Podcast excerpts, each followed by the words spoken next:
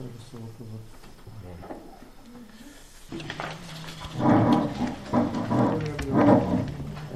השיעור לרפואה שלמה של פיסה חנה בת נילילידי. שמשון מיכאל בן שמשון מיכאל בן וואה. מה? אבא? רבי שמשון בן מיכאל, מה עולה? רפואה שלמה מן השמיים. בתור שאר חולי ישראל רפואת הנפש ורפואת הגוף. לה בעגלה ומקרב, מרנן.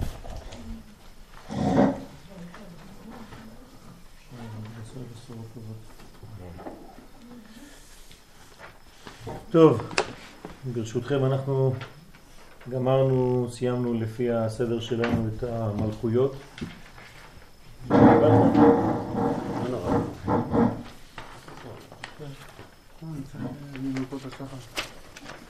אמרתם, מי שלא אמר ברכות השחר, לומר? בטח. ברכות התורה גם כן מי שהלך לישון.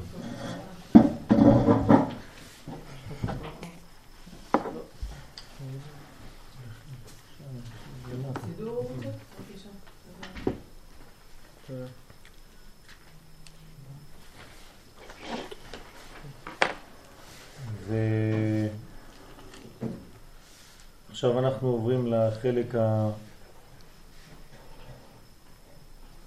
הנקרא אחוריים, מסירה, שיש לנו כמה שיעורים על, ה...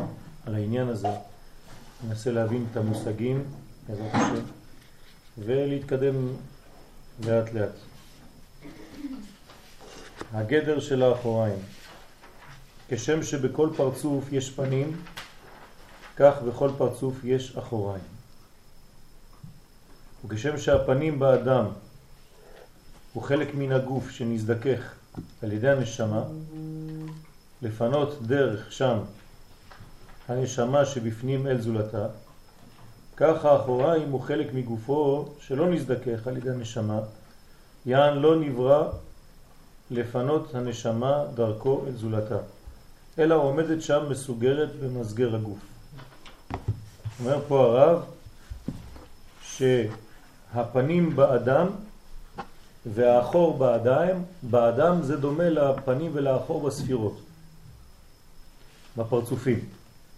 זאת אומרת שהחלק הפנים הוא החלק שבעצם מפנה דרך אל הזולת. כן, עם הפנים שלי, אני אומר שלום ומסתכלים עליי ויש קשר אהבה שעובר ביני לבין חברי. החלק האחורי הוא חלק שהוא יותר סגור, יותר מופנם, יותר אינדיבידואלי, יותר פרטי.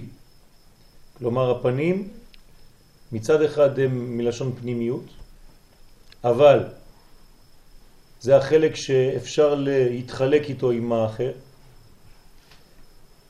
חלק הכללי יותר, והחלק שנקרא אחוריים הוא החלק היותר פרטי אצל האדם, במקום להיות בתורת הכלל ובתורת הפרט. ולכן הנשמה בעצם לא עבדה עדיין על החלק הזה כמו שהיא עבדה על חלק הפנים. נמצא שאף על פי שגם הפנים וגם האחוריים בחינות מן הגוף והכלי המה, עם כל זה מרחק גדול ביניהם. יש הבדל עצום בין המושג פנים לבין המושג אחור. שהפנים הם בחינת מן הגוף שהפנימיות והנשמה שולטת שם, והגוף נזדכך לערכה ותפל לה. כלומר, בחלק הפנים הנשמה עשתה את העבודה עד כדי כך שהגוף זך, והאור עובר בגלל שהיא, שלום עליכם, זיככה את הגוף,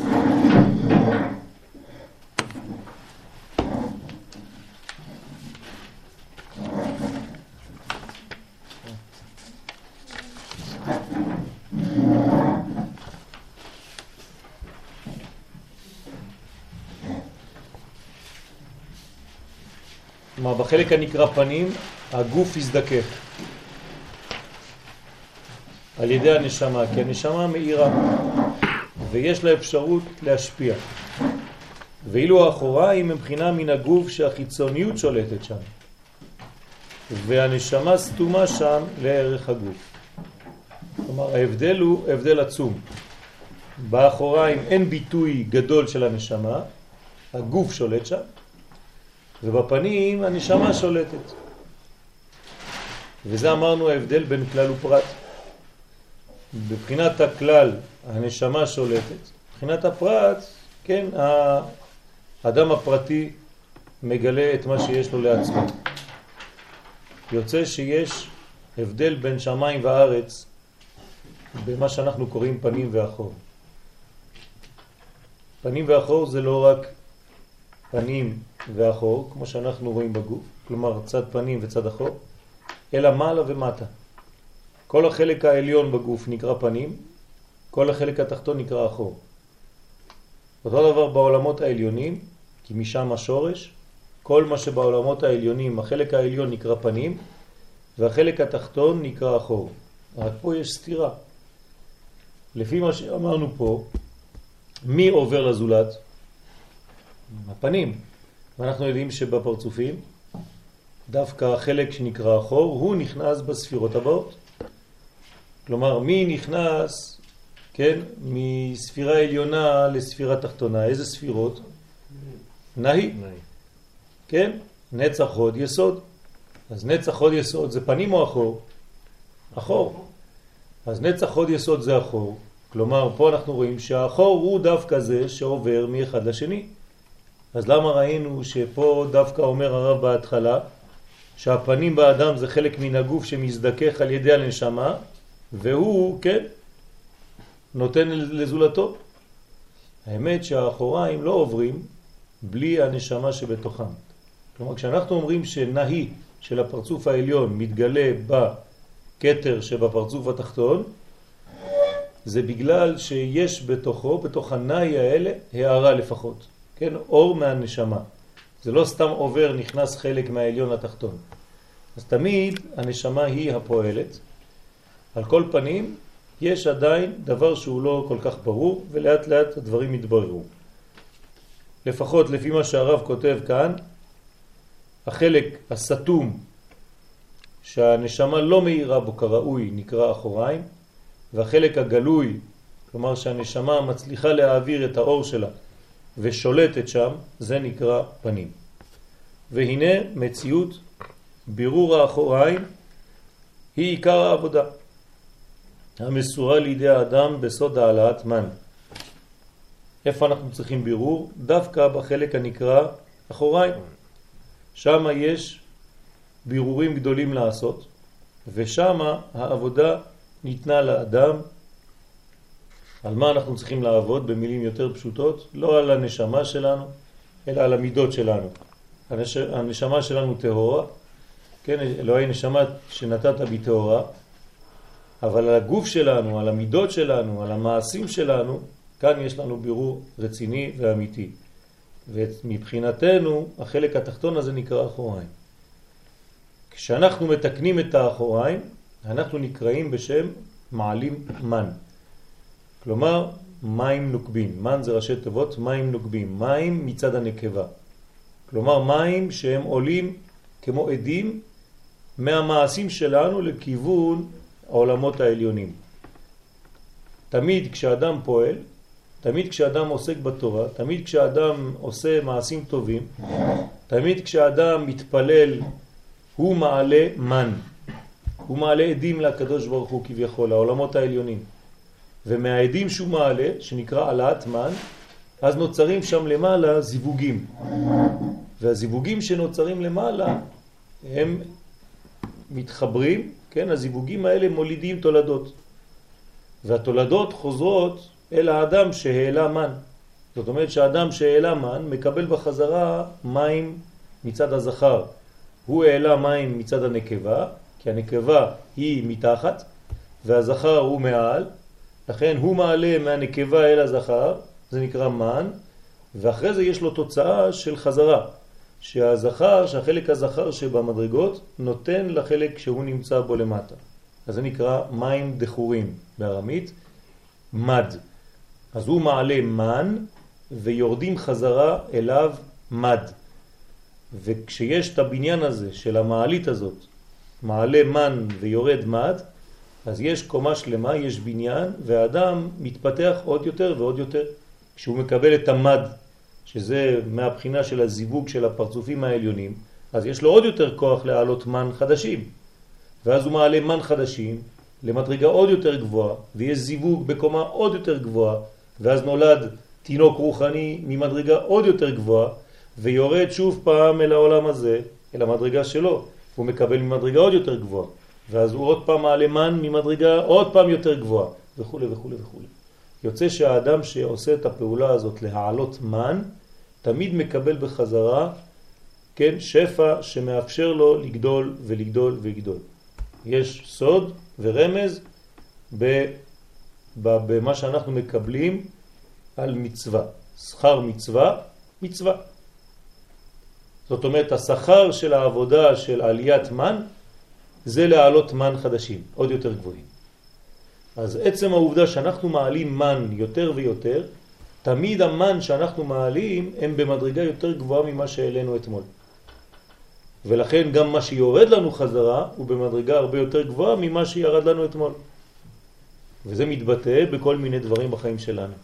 אם בשמחה יותר גדולה בחיים, אם זה בפחות כעס, אם זה ביותר איזון, אם זה ביותר שקט פנימי, אם זה ביותר הבנה בלימוד, אם זה ביותר שלום בית, אם זה ביותר שפע גשמי של פרנסה וכו' וכו' וכו'. כל המדרגות האלה, כן, זה ירידת מד בצורה כזאת או אחרת.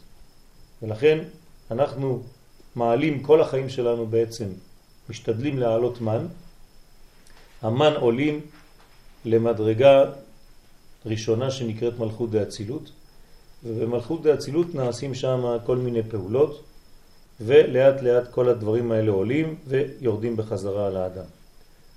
אז האדם מעלה מן, ולפי ערך האחוריים המתבררים, כדי לעלות מן צריך בירור, כך ערך המוכין היורדים להתלבש בתוכם בסוד מד. אז הוא בעצם עליית מן, הוא מכשיר כלים. כל פעם שהוא מעלה עדים, המן, הוא כאילו בנה כלי, שיזמין אור, והאור כאן נקרא מד. אז הכלי יקרא מן בערכים, והאור יקרא מד. אז אנחנו מכשירים כלים, בונים כלים, מרחיבים את הכלים שלנו בעליית מן, ושואפים ומקבלים חזרה מים דחורים, שזה בחינת האור. האור היורד מלביש וממלא בדיוק את הכלי שאני בניתי, העליתי, כן? ואדם לא מקבל אה, יותר ממה שהוא הכין. אבל הכלי לא עולה. זה נקרא עליית הכלי. הכלי עולה? זה נקרא עליית הכלי. שום דבר לא עולה ושום דבר לא יורד גם. לא, בסדר. כמו ששאלת, בעלייה אין גם בירידה. שום דבר לא עולה ושום דבר לא יורד. כן? אנחנו, זה רק ביטויים. כן? זאת אומרת שהדברים מגיעים ומופיעים אלינו, הם לא יורדים מכמה קילומטרים מעל הראש, הם יורדים, זאת אומרת, הם מתגלים. לרדת בתורת הסוד זה להתגלות. כן? כל דבר שיורד הוא מתגלה. אם אני יורד לתלמיד, אני מתגלה אליו. כן? הרב שמלמד תלמיד יורד לקומתו. כן? זה נקרא ירידה. והתלמיד ששואף לקבל מן הרב הוא נקרא עולה. כן? אז זה נקרא עלייה או ירידה. כשאנחנו עולים לארץ ישראל, לא בכדי זה נקרא עלייה, כי אנחנו מעלים את המן הכי גדולים. עלייה לארץ ישראל זה עליית מן גדולה מאוד, ושם יורד שפע חדש בסוד נשמה חדשה שאנחנו מקבלים בלילה הראשון שאנחנו יושנים בארץ ישראל. אתם יודעים שכשיושנים בלילה הראשון בארץ ישראל, הנשמה הישנה שלנו עולה ולא יורדת יותר. היא נשארת בשמיים. ובאותו לילה ראשון מחליפים לנו נשמה ונותנים לנו נשמה חדשה שהיא מבחינת ארץ ישראל. מה קרה פה? בדיוק העניין הזה, העלינו, העלינו מן כל כך חזקים שאם ירד מד לאותה נשמה הוא ישרוף אותה. אז הקדוש ברוך הוא בעצם מחליף לנו את הכלים, את הנשמה, ואנחנו נולדים מחדש. ולכן כל העוונות של מי שעשה עלייה מתפקקים. הכל נעלם, כמו אדם שהתחתן. כמו זוג שהתחתן, בזמן החתונה כן, כל העוונות שלהם נעלמים והם מתחילים בניין מחודש. זה נקרא עליית מן וירידת מד. מה הפעולה של האחוריים? אנחנו ממשיכים, אם יש שאלות עד כאן, כל הביטויים שאנחנו לומדים בקבלה, לעולם לא להמחיש אותם לדברים שהם אה, בגשמיות, כן? כל זה רק ביטויים, משלים, ותמיד תמיד עדיף לשאול עוד פעם מאשר להישאר עם דבר שהוא חז ושלום בגדר של טעות. לא לעשות שום ציור, גם כל הציורים שאנחנו רואים פה הם רק ציורים בעלמא. חוץ מזה שיש מחלוקת גדולה בין המקובלים, איך להעמיד את הספירות. זה לא פשוט שהן עומדות בצורה כזאת. כן, יש אומרים שהם אחד בתוך השני, ויש אומרים שהם אחד מעל השני, ויש אחד אומרים שהם אחד ליד השני, וזה הכל בתלת מימד, וגם התלת מימד הוא לא קיים בכלל בעולמות הרוחניים, אז על מה אתה מדבר? הכל רק בגדר של המחשה, כן, כדי שהאדם יבין משהו בלימוד שלו. אבל אל תחשבו חז ושלום לרגע אחד שיש עמידה כזאת באיזה מקום, לא יודע, בחלל, כן? שיש ספירות העומדות אחת מעל השנייה או דברים כאלה. וחוץ מזה, כל מה שאנחנו רואים פה ימין ושמאל, זה בקשר למי שמסתכל. אבל בקשר לספירה עצמה, הימין הוא שמאל והשמאל הוא ימין. כן, יש מחלוקת באריזל בעניין התפילין, איזה רצועה של התפילין היא יותר נמוכה. האם הרצועה של צד הנצח או הרצועה של צד ההוד. כן? בדרך כלל ההוד, כשהוא צד שמאל, הוא יורד יותר למטה, נכון? כי הוא קרוב יותר למלכות. אז איך זה שהרצועות של התפילין שלנו? הפוך. הפוך. אנחנו רואים שהצד הימני יורד נמוך יותר והצד השמאלי גבוה יותר. זה לא יכול להיות. כן? אז האריזל אומר לה קשיא. כן? זה מבחינת האור עצמו של הבינה, שהימין שלה הוא השמאל של מי שרואה. כן? אז הכל מתהפך וצריך להיות מאוד גמיש בעניין הזה. על כל פנים, כל הדברים האלה, ימין ושמאל, מעלה ומטה, כל המחשות, אין שום דבר, כן, זה כאילו לומר, להבדיל מיליון הבדלות, אתה ב בימין והוא בשמאל. בימין של מה? מה אתה ימני? מה זה אני ימני? זה לא אומר כלום, כן? זה, זה, זה, זה, זה רוחני. זה לא שאתה עומד בצד ימין והוא עומד בצד שמאל. בסדר? זה דברים לפי הפעולות, לפי מה שמופיע בעולם. אז אנחנו נמשיך, אם אין שאלות. יש שאלה קטנה לגבי כן. המין עוקבים, בזמנו הזכרת איזה מושג שנקרא אור חוזר, זה אותו דבר? לא. אה, יש, יש, בזה, יש בזה דבר משותף, כן? אבל פה אנחנו מדברים על מים נוקבים, זאת אומרת שאנחנו מתחילים את הפעולה כביכול ראשונים, למרות שאין דבר כזה. תמיד הקדוש ברוך הוא שולח לנו אור כדי שאנחנו נשלח. גם המים נוקבים, גם הפעולות הכי בסיסיות שלנו, אנחנו יכולים לעשות אותם בגלל שהקדוש ברוך הוא נתן לנו אפשרות לעשות אותם. זאת אומרת שתמיד האור הישר, או המד אם אתה רוצה, לפי מה שאתה אומר, קודם לעלייה, למן. כן, אין דבר אחר, אי אפשר. אם לא הייתי פה לא הייתי יכול לעשות, אבל למה אני פה? כי הוא שם אותי. אז הוא התחיל. על כל פנים יש בזה רמז, אבל אם אתה כבר שומע מילים אחרות, כלומר אם אני מדבר פעם על אור חוזר ופעם על מים נוקבים, זאת אומרת שיש גם הפרש ובעזרת השם עוד נעמוד על הדברים האלה, לא עכשיו. אחוריים, פעולתם. פעולת האחוריים של כל פרצוף היא לשמש לבוש למוחין, שהוא ממשיך לפרצוף תחתון ממנו. שימו לב, זה חוזר למה שאמרנו מקודם. חלק התחתון, שנקרא אחוריים, הוא בעצם לבוש. אם לא היה החלק התחתון שנקרא לבוש, האור העליון, שנקרא אור, לא היה יכול להתגלות. כי הרי כל אור יכול להתגלות רק בגלל שיש לו לבושים. לכן הפנים, שזה האור, יכולים להתגלות רק בגלל שהם מלובשים באחוריים. בסדר? אם לא, אז אין יחס לעולם השני שהולך ומתקדם. הכלים הם חשובים מאוד כי הם מלבישים על האור. ואמרנו שיש כלל בכל מקום שיש לבושים אפשר לגלות. לכן גם הלבושים חשובים. הלבושים של האדם הם חשובים מאוד כי הם מגלים מה הוא. לפי הלבושים של האדם אפשר לראות איפה הוא נמצא. אם לאדם אין מלבושים מתאימים לאור שלו, אז אתה רואה בעצם איפה הוא נמצא גם כן מבחינה פנימית. אז אנחנו מצד אחד אומרים אל תסתכל בקנקן אלא במה שיש בו, זה נכון, אבל האדם צריך באופן עקבי לחפש את הלבושים המתאימים לאור שיש לו.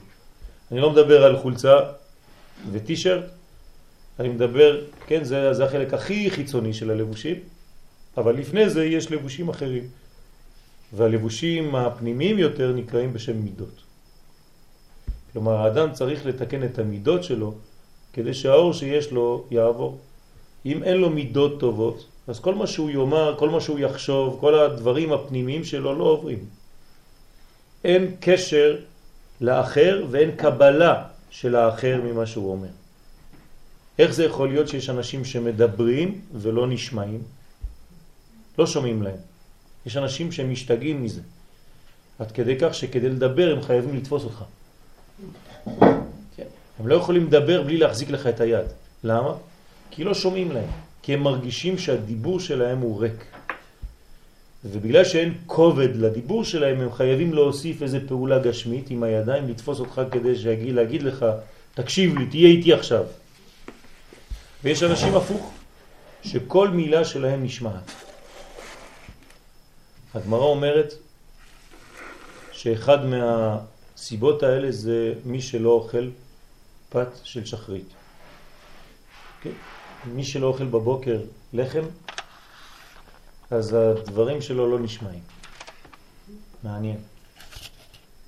יש הרבה מחלות שהפת של שחרית מסלקת, וצריך לאכול מינימום, כן, משהו קטן בבוקר כדי להיות בריא.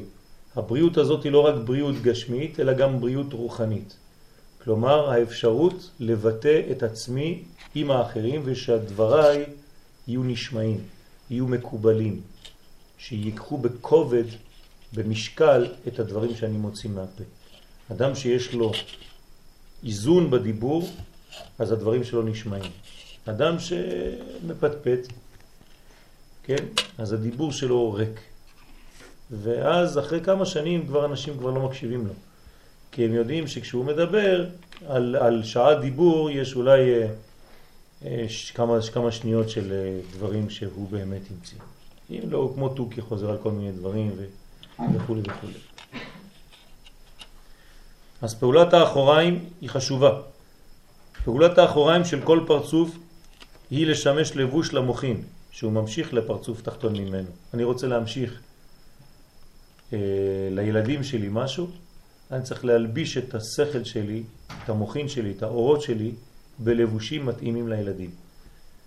ואז אני מתחפש לילד. יכול להיות ילד גם בגיל 70, כן? אבל אני מתחפש לילד שאני מדבר איתו. אם הילד שלי בן שבע, אז אני מתחפש לילד בן שבע כשאני מדבר איתו. ואני ממחיש לו את האורות שאני רוצה להעביר לו, כמו לילד בן שבע עם סיפור שיתאים לו. ואם אני מדבר לבן אדם שאין לו התפתחות, אז אני חייב גם כן להלביש את הדיבור שלי בשכל שהוא יכול לקבל. ואם האדם יותר פנימי, אז אותו דבר. אני אלביש את זה בלבושים הרבה יותר פנימיים. ואני לא צריך כל הזמן לחזור על אותם דברים של ההתחלה. אפשר להתקדם קצת. בסדר?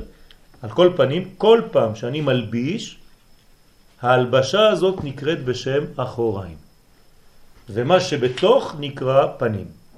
אז פנים ואחור זה ביטוי אחר של אור וכלי, זכר ונקבה, כן? אור חוזר ואור ישר. בלי הפנים, האחוריים אין להם מה להעביר, כן? מה הם יעבירו? יש לי קופסאות, כן? יש מסעית מלאה קופסאות. אז ההוא הולך עם הקופסה ריקה וחוזר עם קופסה ריקה. נו, מה, מה הוא עשה? הוא משוגע, נכון?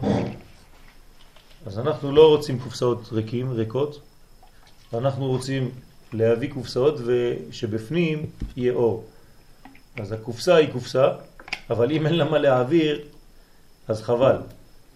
אז בעצם כל לבוש, ברגע שהוא ממש לבוש, הוא מגלה. כי יש אורות, הכל נמצא פה, רק מחכים לך. בעצם הפנים תמיד כאן, רק שזה בפנימיות, ומחכים לך שתעשה לבושים. זה נקרא עליית מן. כשתעשה לבושים, אתה תכשיר את עצמך לקבל את האור שכבר קיים. הרי האור כבר קיים, נכון? הקדוש ברוך הוא כבר ממלא כל העלמין, וגם סובב כל העלמין. אז למה אנחנו כן מקבלים ולא מקבלים, או יותר מקבלים ופחות מקבלים? כי אין לנו לבושים מספיקים. אז הקדוש ברוך הוא לא רוצה לתת לך מדרגה גבוהה שהלבוש שלך לא סובל אותו, כדי לא להזיק לך. אז הוא מחכה שתביא לבושים יפים, כן? כלי כסף, כלי זהב וסמלות. כן? ואז אתה מנצל את מצרים. כלומר, אתה לוקח את כל האורות שנמצאים במצרים, שלא יכלו לצאת.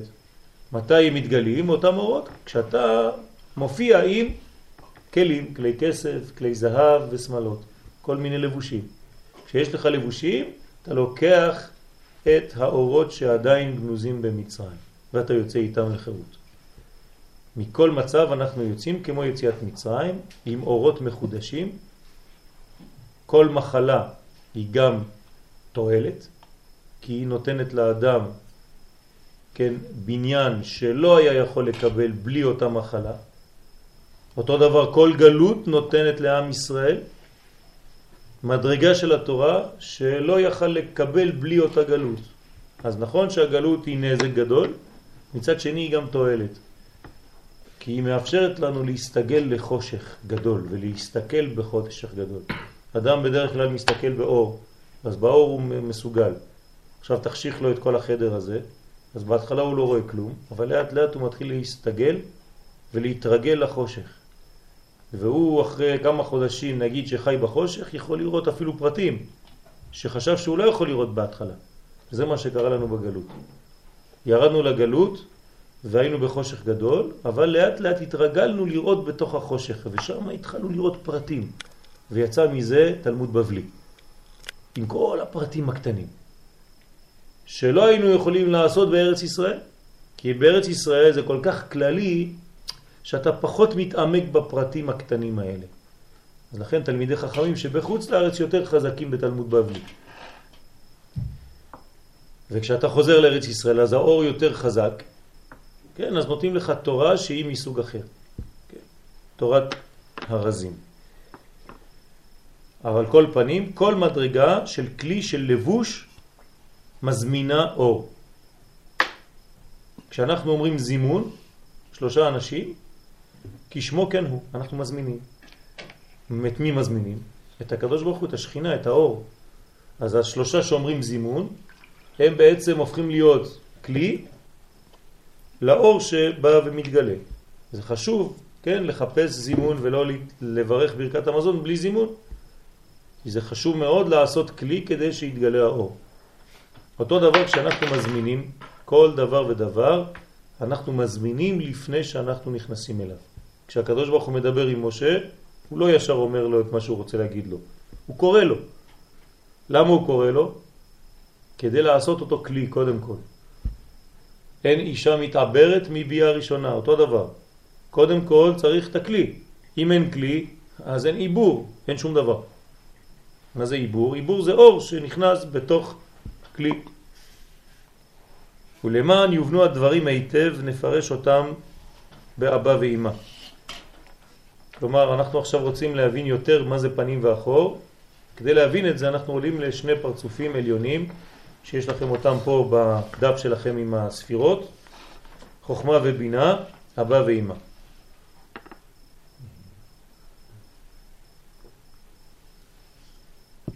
להיות עניין המוחין מושרש שם. למה הולכים לאבא ואמא? כי שם זה מה שנקרא מוחין. או, אני עכשיו מוסיף לכם עוד איזה רובד, מקיפים. למשל, אם אני שואל אתכם, מה זה תפילין? או פנימי או מקיף? רק מקיף. כן, הפנים, התפילין, כן, בכללות זה אורות מקיפים. למה? כי מה זה תפילין? זה מוחין. ברגע שאמרת מוחין, אמרת אור מקיף. בסדר? אבל גם המוחין מקבל מאיזשהו מקום שהוא, שהוא לא מקיף לעומת המקום הזה. כן, אבל זה משהו אחר. אנחנו חייבים להתחיל בקומה שממנה אנחנו מקבלים. אז בשבילנו מה זה מוחין? חוכמה, בינה ודעת. חב"ד זה מוחין. חג התנאי זה כלים. אז אם אנחנו מדברים על מוחין, כן, אז בוא נלך למוחין, אבא ואימא, חוכמה ובינה. זה מה שאומר פה הרב. להיות עניין המוחין מושרש שם. אבל לפי מה שאתה אומר, אלון, זה מושרש יותר גבוה, זה נכון גם. אבל אנחנו חייבים לתפוס את הנקודה שממנה באמת אנחנו מקבלים. אני לא יכול כל הזמן להתייחס, כן, אם חבר שלי נותן לי מתנה, אני יכול לזלזל במתנה הזאת ולהגיד, זה לא ממך? יש לך משהו בכלל. הקדוש ברוך הוא נתן לך הכל. אז לא קיבלתי ממך, קיבלתי מהקדוש ברוך הוא. אתה מבין מה זה, מה קורה? אז אני חייב לראות... ייחוס. זה ייחוס, כן? יש מקום שדרכו זה עבר, בכל זאת. כן? וחידוש תורה וכו' וכו' וכו'. טוב, מה, מה אני אצטט את הרב הזה? הוא בעצמו העתיק מהרב הזה. ראיתם פעם רב שכותב משהו בלי לפתוח אה, עשר ספרים? אז מה? אז למה תצטט אותו? בוא נצטט תמיד את הקדוש ברוך הוא, קיבלנו מהבורא, זהו. לא כתוב לא בגמרא ולא בזה ולא בזה. זה בעצם גם העניין של הלבושים. נכון. אז הלבושים מצד אחד הם כלים, אבל מצד שני בשבילך הם אורות. אז פה בשבילנו חוכמה ובינה זה האורות. אוקיי? ומהם יובן הדבר בכל שאר הפרצופים. אם נבין את הדברים בשורש, נבין כמובן את הדברים בתוצאה. כבר הזכרנו שפעולת האחוריים דאבא ואימא היא לשמש מסך ולבוש למוחין דזון. האחוריים של אבא ואימא, מה זה האחוריים של אבא ואימא? מי יכול לתרגם לי את זה? יפה, אמרתם אותו דבר במילים אחרות. מי שאמר ישראל סבא ותבונה, צדק, וגם טל צדק. שזה החלק שנקרא נהי, החלק התחתון. זה אותו דבר. גם בחוכמה ובינה אתם רואים בחלק למטה של חוכמה ובינה יש ישראל סבא ובחלק התחתון של בינה יש תבונה. אתם יכולים בהחלט לכתוב ליד זה, כן, נהי, החלק התחתון של הגוף. בשביל מה יש חלק תחתון אצל אבא ואמא? אומר פה הרב, כדי לשמש מסך ולבוש. ובשביל מי? למוחין דזון. מה זה למוחין דזון? איפה זה המוחין דזון? אה? תפארת מלכות. תפארת מלכות. אבל איפה זה המוחין? מה שאלת? שאלתי מה שהרב אומר פה. הרב אומר שהאחוריים של אבא ואימא כן? הם משמשים מסך בשביל המוחין של זון. איפה זה המוחין של זון? מה? קח בת, קח בת שלי. של מי? של הזון. איפה זה? מי זה? איפה יש בזון? מה יש בזון? באיזה ספירה מתחילה זון? חסד, אז איפה המוחין שלו? זה בינה, הבינה. אה? הבינה. חוכמה בינה זה חסד. הבנתם את השאלה או לא הבנתם את השאלה? בפרקים העליונים של החסד. בפרקים העליונים.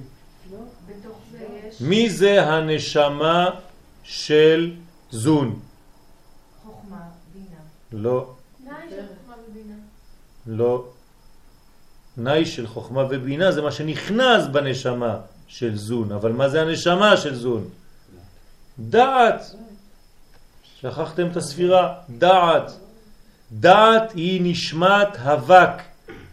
היא נשמתם של כולם פה, של כל החלק התחתון. הנה היא פה. בסדר? מה? היא המוחין, היא נקראת המוחין של זון. כי זון מתחילים מחסד, אז מה אתה מבלבל לי את הראש? איך אני אעשה? יש לי, יש לי חסד, חסד זה כבר מידות. אז מה אני עושה עם חסד? האמת שלמעלה מן החסד, בחלק העליון של החסד, הפנימי של החסד, נמצאת הדעת. נמצא הדעת. איך שאתם רוצים, זכר או נקבה. כי יש בו גם כן חסדים וגם גבוהות. לכן דעת זה לשון זכר ולשון נקבה. על כל פנים, הפרצופים העליונים, אבא ואימא, כדי להיכנס למידות שמתחילות בחסד וגבורה, אז הם חייבים לעבור דרך אמצעי שנקרא דעת. עכשיו, הדעת לא יקבל מהחלק העליון של חוכמה ובינה, כי הוא לא יכול. כל מדרגה מקבלת רק מהחלק שנקרא אחוריים. מי זה אחוריים של חוכמה ובינה? ישראל סבא ותבונה, או נהי דחוכמה ונהי דבינה. איפה ייכנסו אלה? בתוך הדעת. עכשיו, איך הם נכנסים בתוך הדעת? איך הם מסוגלים להיכנס בתוך הדעת? גם הם גבוהים מהדעת. החלק העליון שלהם. אז זה אומר פה הרב, לשמש, אה, אה, סליחה? לשמש מסך ולבוש. מסך ולבוש. מה זאת אומרת מסך ולבוש? אם לא היה לבושים כאלה, הם לא היו יכולים להיכנס. כלומר, הם נכנסים בגלל שהם מלובשים. עכשיו באמת, מי נכנס? ישראל סבא ותבונה או חוכמה ובינה? חוכמה ובינה דרך. יפה. חוכמה ובינה נכנסים לתוך הדעת, אבל עם כפפה. בסדר? זאת אומרת שמה שתראה אתה בדעת זה הפלסטיק של הכפפה, שזה יקרא ישראל סבא ותבונה. אבל בפנים יש את החוכמה ואת הבינה, כי זה מה שאנחנו רוצים להעביר סך הכל. רק כשאתה מסתכל אתה רואה את הלבושים. אוקיי? המחשה, דוגמה, אם אני רוצה להסביר משהו למדרגה יותר קטנה ונמוכה ממני, אני מספר סיפור. אז מה זה הסיפור? זה בדיוק המוכין שאני רוצה להעביר? לא. זה רק המסך והלבוש למה שאני רוצה להעביר. אז מי שלא מבין, מה יעשה? יישאר בסיפור. הוא לא יבין את הנמשל. ואז הוא יתפס בעצם בחלק שנקרא חיצוניות. בעוד שאני רציתי להעביר לו מסר יותר פנימי, רק השתמשתי בסיפור ככפפה. ככה זה בחיים שלנו. אז תמיד צריך להיות דק ולדעת כשהרב מדבר, הוא מדבר באינפורמציה מוסתרת, גנוזה. ולא מה שהוא אומר לך תתפוס כל הזמן בחלק הלבוש של הדבר הזה, כי הוא מדבר איתך בקודים. אז תבין את המסרים שהוא אומר לך. איך מדברים תלמידי חכמים ביניהם? בפסוקים. אז מי שלא מבין יגיד לי מה הם עושים לנו, חזרה על כל התורה כולה? כן? אז אתה צריך להבין את הפנימיות של מה שהוא אומר, הוא לא סתם מצטט לך פסוק. אם יום תעזבני יומיים, כן? זה, זה לא סתם כדי לצטט משהו, זה אומר משהו. כן, הוא רוצה להעביר לך מסר.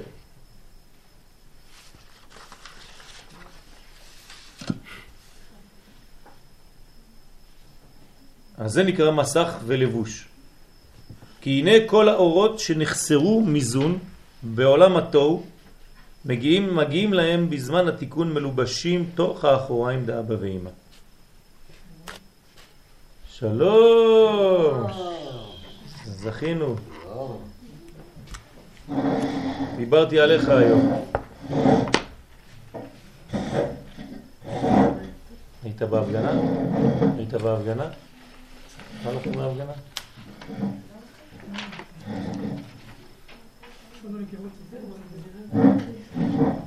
מה שלומך? שמח לראות אותך. מה?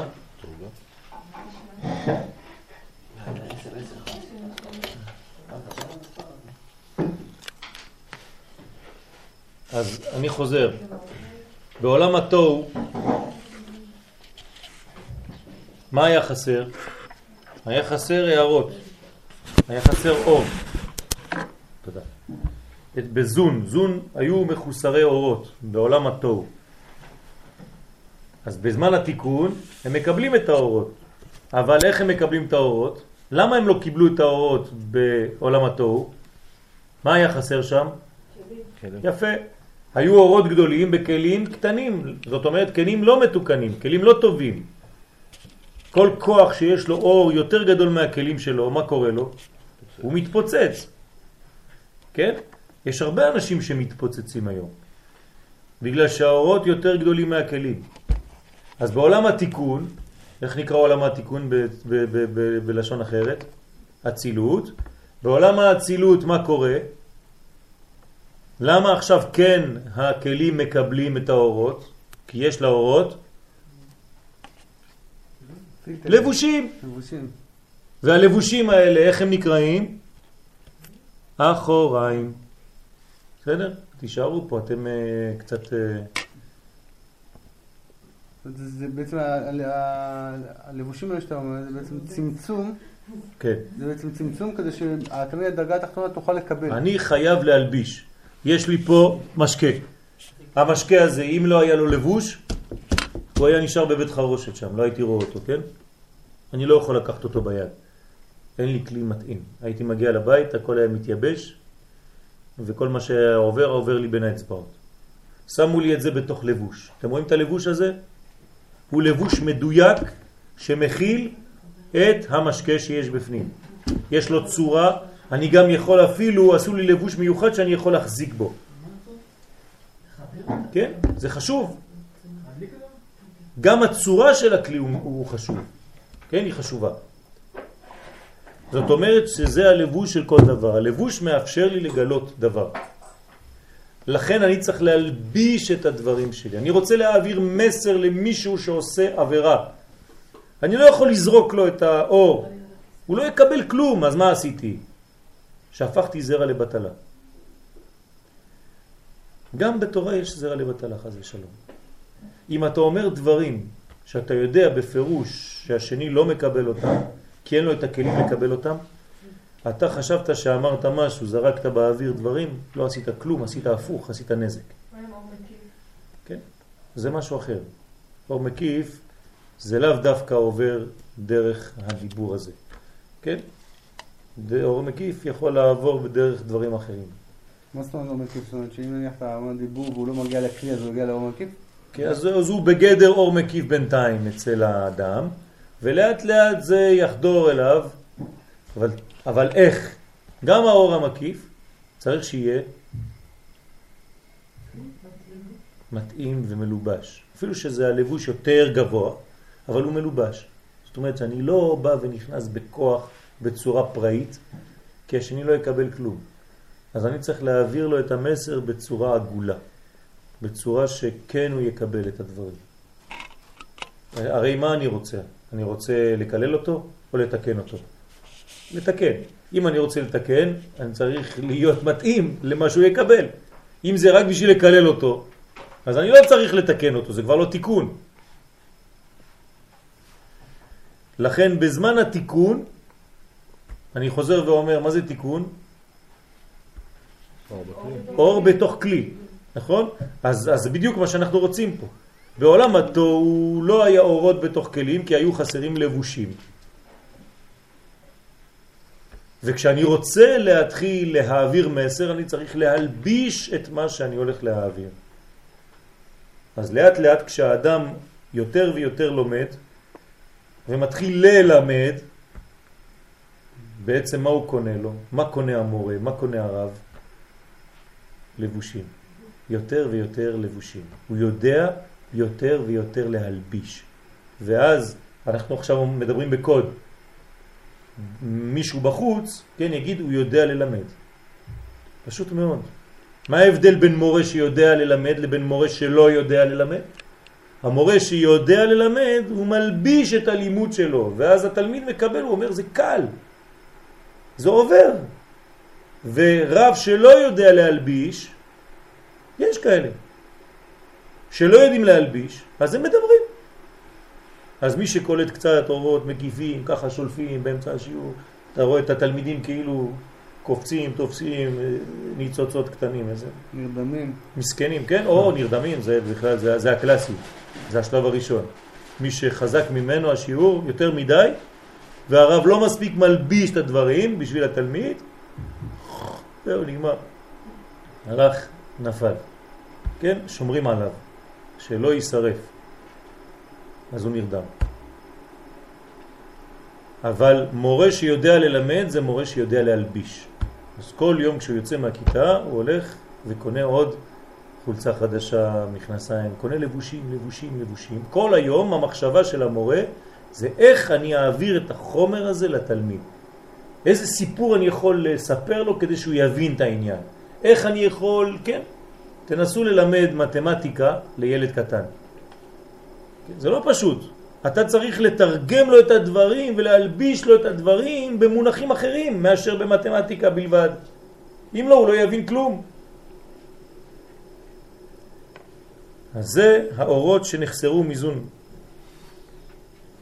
בעולם התוהו מגיעים להם בזמן התיקון. כל אחד רואה את הילדים שלו. מלובשים תוך האחוריים דאבא ואימא. אני רואה את זה על החיוכים. כן, אז בזמן התיקון יש לבושים. הלבושים הם האחוריים. אחוריים שווה לבושים. לא לשכוח. אני חוזר מיליון פעם על אותם דברים כדי שבסוף זה יישאר. ועובדה שהדברים נשארים ברוך השם. ובאמת רק מפני התלבשות זו יש עתה כוח בכליהם של זון לקבל אורותיהם בקרבם, מבלי להישבר מפניהם כבראשונה. בהתחלה בעולם התוהו, מה זה עולם התוהו? תנו לי שם אחר של עולם התוהו. נקודים. עולם הנקודים, כן? מה? תנו לי שם אחר של עולם התיקון, או אצילות או ברודים, כן? עתקודים, נקודים וברודים, כן? אז זה נקרא גם כן עולם התיקון. מה קודם לעולם הנקודים? עקודים. זאת אומרת שהיו כבר האורות, כולם קשורים.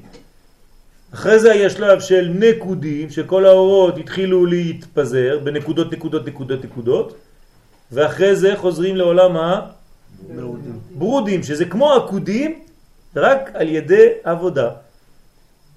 כלומר, שבת שלפני הבריאה, ימי החול ושבת ראשונה של בראשית.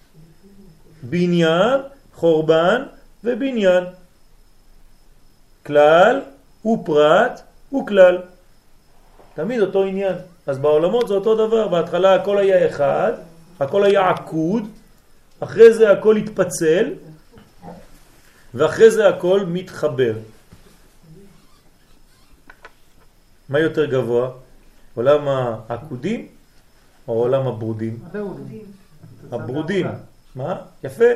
כי עולם הברודים הוא עולה למדרגה הרבה יותר גבוהה מאשר העולם הראשון. כי בהתחלה, כן זה היה, זה, זה, זה נתון. לא עשית שום דבר, לא, היה, לא הייתה עבודה שם. כן, אז תמיד הבניין שאחרי החורבן הוא יותר גבוה מהבניין שקודם לחורבן. זאת אומרת שבית המקדש השלישי הוא יותר גבוה מבית המקדש הראשון והשני. בסדר?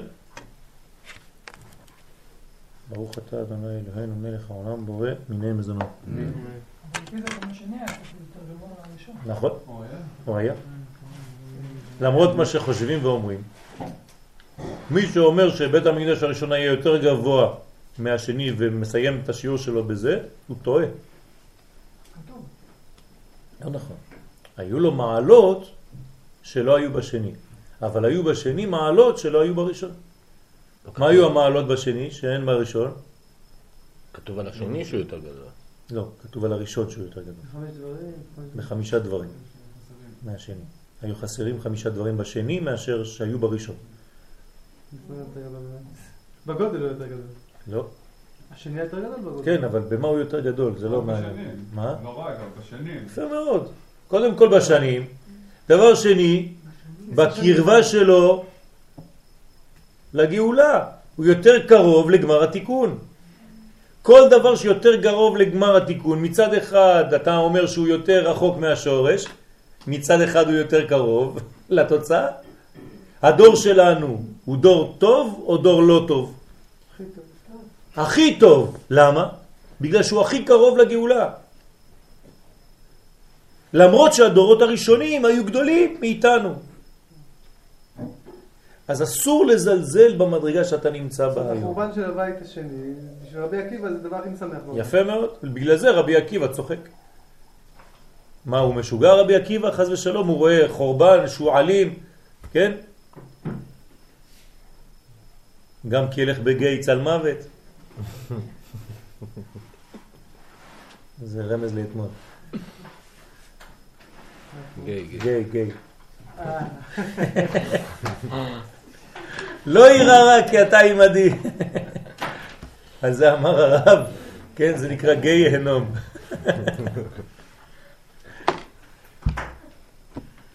רגע, יעזור להם הקדוש ברוך הוא. כן, נכון. נכון. נכון. אמרתי שיש הצעת חוק של איזה מישהו לעשות, אה, איך זה נקרא? גמילה מהסיפור הזה.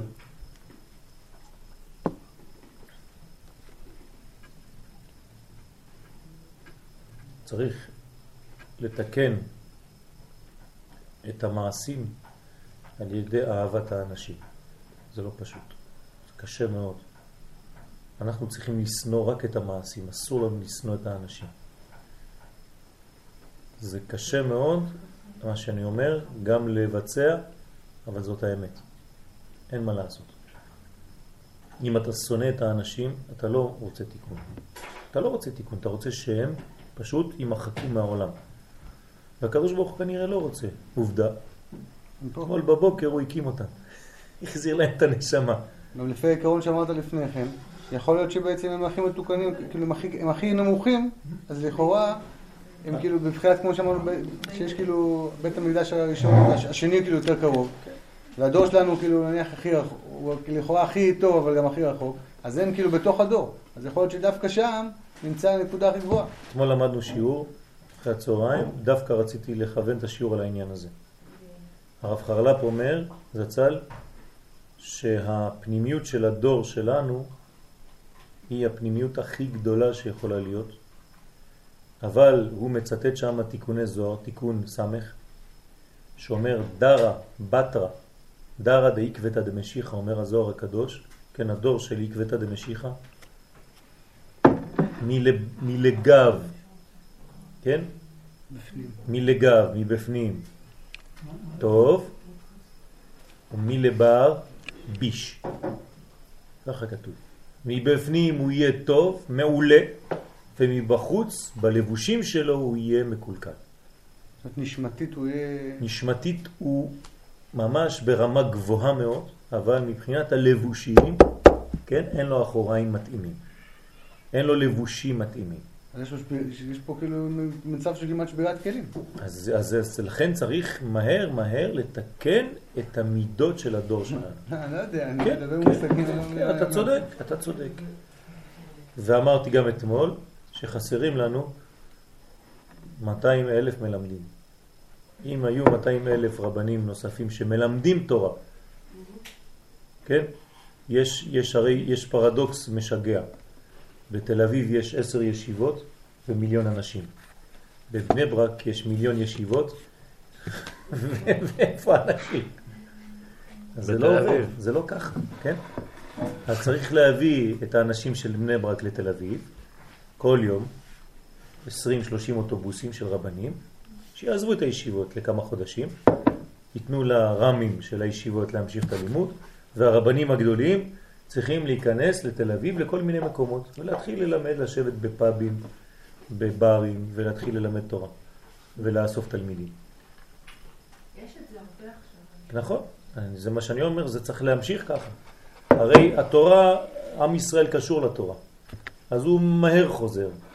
אבל אם היו לנו 200 אלף כאלה, כל אחד לוקח עשרה תלמידים, זה כבר שני מיליון איש, נגמר הסיפור.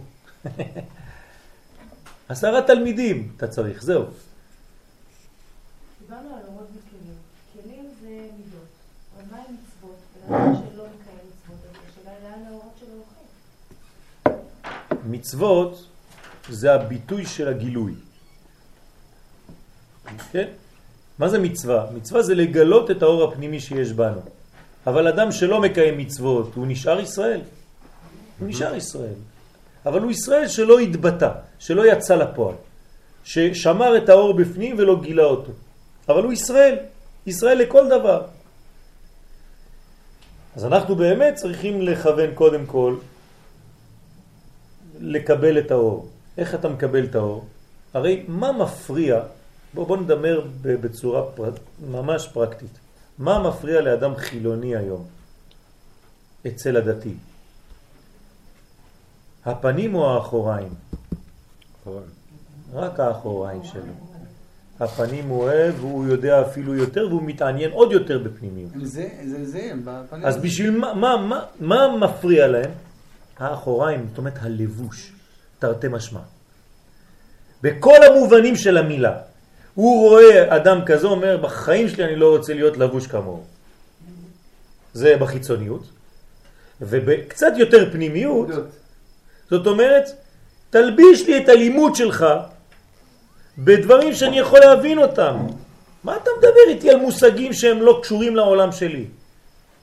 וכל החוכמה של הרב זה להביא את המושגים התורניים ללבושים החילוניים של היום. ולהשתמש בלבושים האלה. לא להגיד לו שהלבוש החילוני שהוא לובש הוא מחוץ לתורה. אם הוא מחוץ לתורה, אז הוא אומר לך, שלום אדוני, אין לי מה לעשות עם התורה.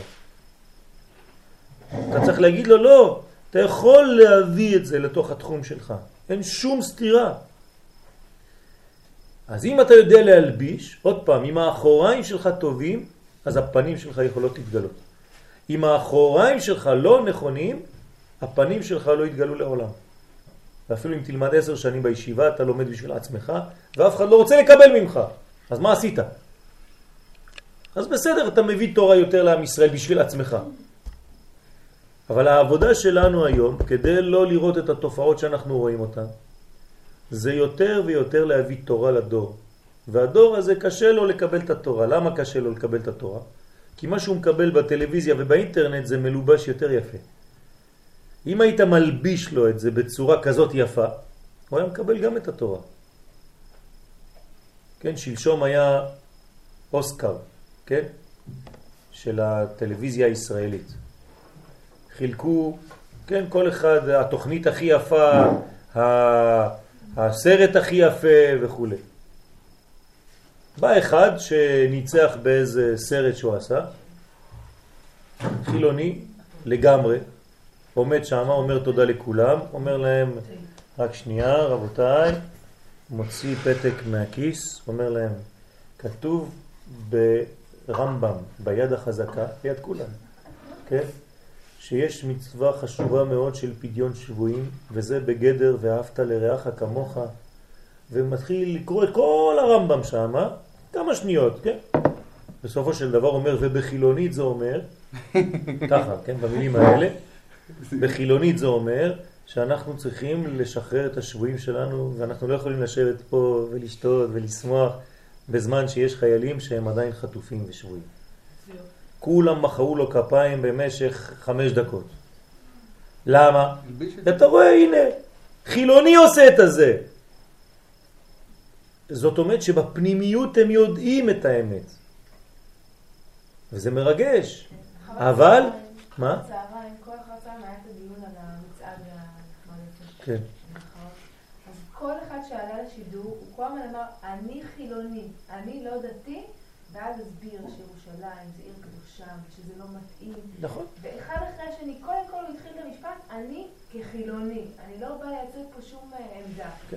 וכולם היו באמת, כן, כן, כן. חילוני במרכאות, וכולם היו נגד העניין הזה, והסבירו את הקדושה של ירושלים, שזה היה מדהים, שהם מחוברים יש גבול, כן? היהודי בפנים יודע שפה אי אפשר לעבור. זה. זאת אומרת שאנחנו צריכים לבושים נורמליים, נאותים. ואם אתה אדם שהוא מאוזן, אז יקשיבו לך כשאתה מדבר. אבל אם אתה בהשתוללות וב... ב, ב, אתה, אתה לא מתקן את זה, אתה, אתה לא מתקן, אתה רק מראה כמה אתה כועס. בסדר, אני מבין שאתה כועס, גם אני כועס. אבל או שאני כועס ואני זורק אבנים על אותם אנשים, או שאני כועס ואני מנסה לתקן משהו. וזה משהו אחר. אז צריך להיזהר לא לשבור את הכלים. צריך אבל דבר אחד לבושים, דבר אחד מבין? מה? תסביר לו, תבין. צריך סבלנות. צריך סבלנות. אתה יודע כמה שנים... לא, סבלנות, סבלנות זה לא שמספיק. מה? סבלנות זה לא דבר שמספיק, אני אומר. צריך סבלנות, וצריך גם את המוחים בשביל להם. בסדר, אבל, אבל קודם כל צריך סבלנות. צריך לדעת שהתיקון לא נעשה בפעם אחת. זה דבר ראשון. דבר שני, אתה צריך להכשיר את עצמך להיות מלמד. אתה מלמד? אתה צריך להתחיל ללמד במקומות. מדי פעם ללכת פעם בחודש לתל אביב, פעם בחודש לא יודע לאן, ולהתחיל לקחת קבוצה קטנה של אנשים, ברסלבי, מה שאתה רוצה. בתורת ברסלב, ברבי נחמן, מה שאתה רוצה. אתה הולך במקום, אתה לוקח איזה בר, כן, איזה, איזה קפה, בית קפה, מתחיל שיעור עם שלושה ארבעה בבית קפה. זה מה שהולך עכשיו הרבה. ולאט לאט אנשים מתחילים להתקרב וזה, לשאול שאלות וזה, ותתפלא, תתפלא לראות דברים מדהימים. כן, תתפלא. יש לי פה אישה, אני לא יודע מאיפה היא יצאה לי השנה, כן, רחוקה מהכל הייתה. עכשיו היא בכל יום בבוקר בחמש באה לשיעור, נכנסת לי פה יושבת, מה אני אגיד, ללכת? אני נותן לה ספר, היא, היא לומדת איתנו, רוצה ללמוד. רחוקה מהכל, אתה לא מבין אפילו מאיפה היא באה. איך, איך מגיע דבר כזה? כי הדברים נכנסים. הנשמות של עם ישראל מוכשרות לקבל קודש, אבל צריך הרבה סבלנות. גם החיבור צריך להיות בכיוון של קודם דרך ארץ. כן. תהיה נחמד לבן אדם. אז זה הלבושים, זה נקרא אחוריים. כל זה נקרא אחוריים. אז אנחנו לומדים פה מושגים של קבלה, אבל אנחנו חייבים לתרגם אותם לחיים, לדרך העבודה. אך האחוריים להיותם מאבא ואמא, כוחם יפה לקבל האורות דזון, יען הם אורות לתחתון. כלומר, האחוריים של אבא ואמא, הלבושים שאבא ואמא באים איתם, זה מאפשר לילדים שלהם לקבל את האור. מי זה הילדים של אבא ואמא? זון. תפארת ומלכות. אך גם האחוריים דאבא ואמא, אין הם שלמים לפעולתם זו מתחילת הצילותם. זאת אומרת, אל תחשבו שאבא ואמא קנו להם לבושים מההתחלה כבר, הם ידעו הכל. הרי אין בית ספר, נכון? לחינוך ילדים. בהתחלה אתה לא יודע, אתה מתבלבל קצת עם הגדולים. טועה קצת. כן, אתה טועה קצת בראשונים. שני הילדים הראשונים, אתה לא יודע כל כך אה, איך לעשות, כי אתה אבא חדש ואימא חדשה. בוא נראה אותך אתה כשתתחתן ותראה מה יהיה. כן? אתה לא יודע, לא למדת. אתה תמיד חושב שאתה תהיה הכי טוב, פתאום יוצא לך ילד, אתה לא יודע כבר מה לעשות איתו. וזה לא פשוט. אז בהתחלה גם כן בעולמות העליונים אין. כי בעולם התוהו עם מיטת הזין תחתונות ירדו גם הם ממקומם העליון כידוע. מה קרה בעולם השבירה, בשבירת הכלים? מה זה, נקודים אותו? כן. כש, כשנשברו הכלים, כן, הם מתו המלאכים וירדו, גם, גם אבא ואימא ירדו ממקומם. לא, למרות שלא כתוב בהם מיטה, אבל יש בהם נפילה. ובירידתם נפגמה באבא ואימא פעולת המשכת המוחין לזום. אז, אז חסר עכשיו, המעבר חסר, כלומר גם הם איבדו את הידע הבסיסי, כן, להלביש לפני שאתה מעביר את האור. ואנחנו צריכים ללמוד מזה דבר חשוב, תמיד להלביש את מה שאנחנו אומרים. זה לא ירידה, זה לא נוח? זה לא אותו דבר, גם זה ב, ב, ב, מבחינתם זה כמו מיטה, אבל זה לא מיטה, המילה מיטה לא מופיעה בשבילה, כן? לא כתוב חז ושלום שהייתה מיטה בחוכמה ובינה, מעבר של... נכון. נכון, אבל זה בערכים. כן? זה רק בערכים. זה לא בממשות. מה- קרה בזין התחתונות שלא קרה. ב- שם ממש הייתה שבירת הכלים. שם כל המלכויות, כן? כל אחד אמר אני אמלוך, הייתה ממש מיטה, זה נקרא מיטת המלכים, כמו שכתוב ב- בפרשה. וימלוך וימות וימלוך וימות וימלוך וימות. כן? אבל באבא ואימא לא כתוב מיטה, אבל יש בהחלט נפילה. אבא עצוב ואימא עצובה, זה כמו שהם מתים. אם אתה נותן עצב לאבא ואימא זה כאילו שהרגת אותם.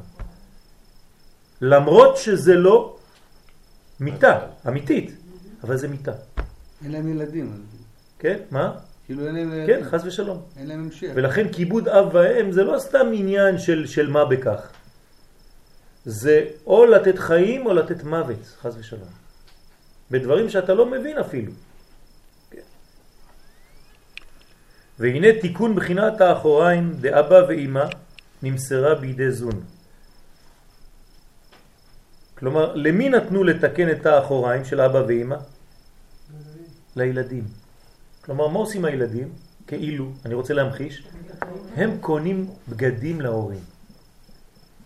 הם אומרים להורים, אם אתה רוצה להעביר לי את המסר, הנה מה שאני לא- לובש, מה שאני אוהב. אם תדבר איתי בחולצה עם פרחים, אני אשמע למה שאתה אומר לי. אני מתרגם לכם, כן? כלומר, הילדים מלמדים את אבא ואימא איך להעביר להם את זה. אז הם לא יושבים ואומרים להם, טוב, אבא ואמא, עכשיו אנחנו באים לתת לכם שיעור, איך אתם תעבירו לנו את האור. לא. רק שהילדים, כשאתה מסתכל עליהם איך הם חיים, אז אתה כאבא ואמא צריך ללמוד מה הם מסוגלים לקבל היום. כלומר, תדבר איתם במה שמושך אותם. על פי דרכו. אז זה נקרא שהילד כאילו מראה לאבא איזה לבושים הוא מסוגל לקבל. בזון זה היה ככה. זון אומר לאבא ואימא, לחוכמה ובינה, אתם מדברים בקומה שלכם, אנחנו לא שומעים. אנחנו לא יודעים אפילו על מה אתם מדברים. זה לא מעניין אותנו אפילו. בואו תרדו מה קורה בעולם שלנו, בקומה שלנו. פה מדברים על זה ועל זה ועל זה ועל זה. דבר איתנו בל... בלשון הזאת, אולי נבין אותך קצת יותר. בסדר? אם הדתיים היו מדברים.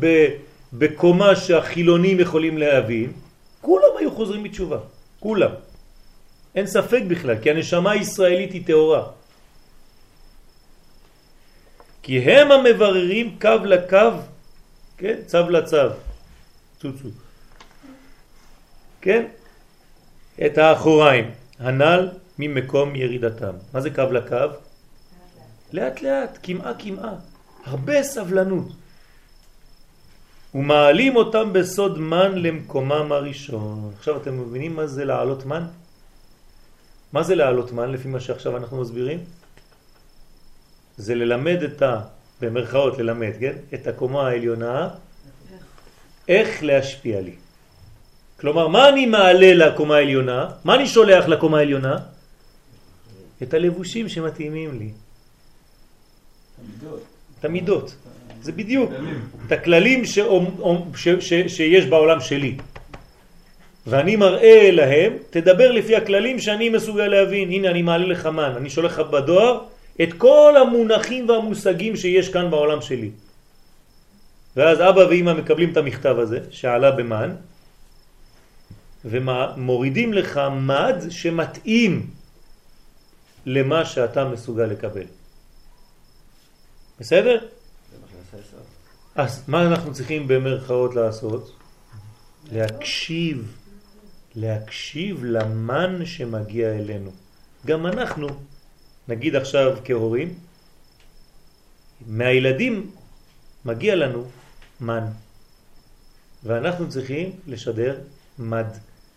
אבל אם אני לא מקשיב למן העולה, אני לא יודע איך לעשות. אז כל דבר שהוא למעלה, אם זה מורה, אם זה מחנך, אם זה מה שאתם רוצים, אם זה הורה, וכל ילד אפילו, בגדר של ילד יותר קטן ממנו, כן, אח גדול עם אח קטן, אם הוא לא מקשיב לאח הקטן, או אם הוא לא מקשיב לילד שלו, אם הוא לא מקשיב לתלמיד שלו, כן, כל אחד, כל אחד, כל אחד, כן, זה שרשרת. הוא לא ידע איך להעביר לו. אז דבר ראשון צריך להקשיב, אוזן קשבת. כתוב בגמרא שהאישה יותר נמוכה בדרך כלל מהגבר, ומה צריך לעשות הגבר? להתכופף, כן? כדי להקשיב ולשים ולדבר איתה באוזן. מה זאת אומרת להתכופף? זה לא סתם לעשות פעולה פיזית של להתכופף, אלא לדבר איתה במונחים ובמושגים שהיא יכולה לקבל והיא מסוגלת לקבל. אל תדבר איתה בעולמות שלך בלבד, לא מעניין אותה מה שאתה מדבר איתה. תדבר איתה בעולמות שלה. אז כל מה שאנחנו אומרים פה זה בכל היחסים שיש לנו בין נותן ומקבל. אתה רוצה לדבר איתי? תדבר איתי במושגים שאני מסוגל להבין, אם לא אני לא יכול לשמוע. זה עוד פעם, זה רע לבטלה. ואז קורה שאנשים חיים ביחד והם נפרדים. הם כאילו ביחד, הם לא ביחד. כי אף אחד לא מקשיב לשני, כי אף אחד לא יודע. זה כמו מגדל בבל. זה מגדל בבל. זה לא שהקדוש ברוך הוא בלבל לשונות סתם. זה כשכל אחד לא יודע, כן, מה השני מצפה. למה השני מחכה.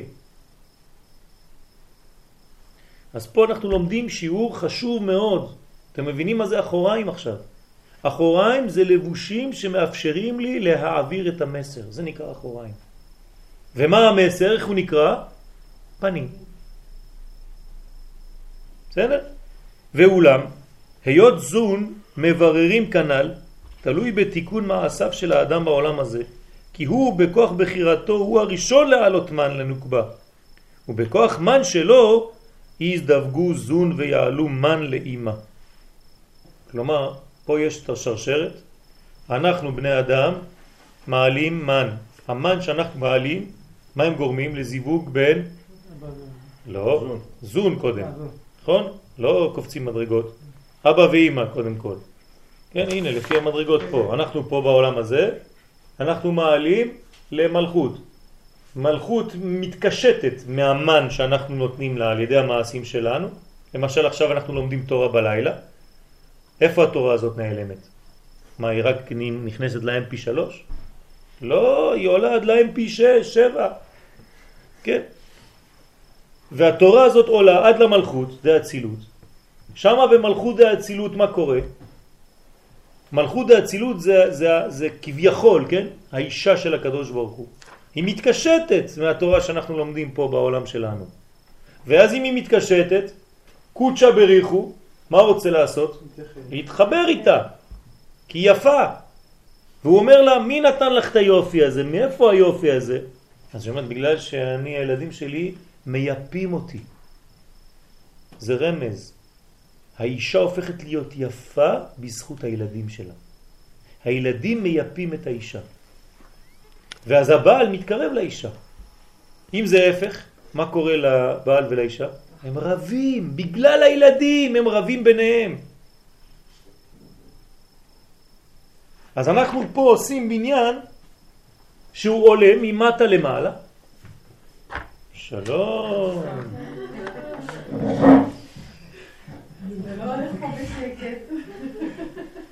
מה, עד הבית שמעת את השיעור? כן, לא יכולת להמשיך.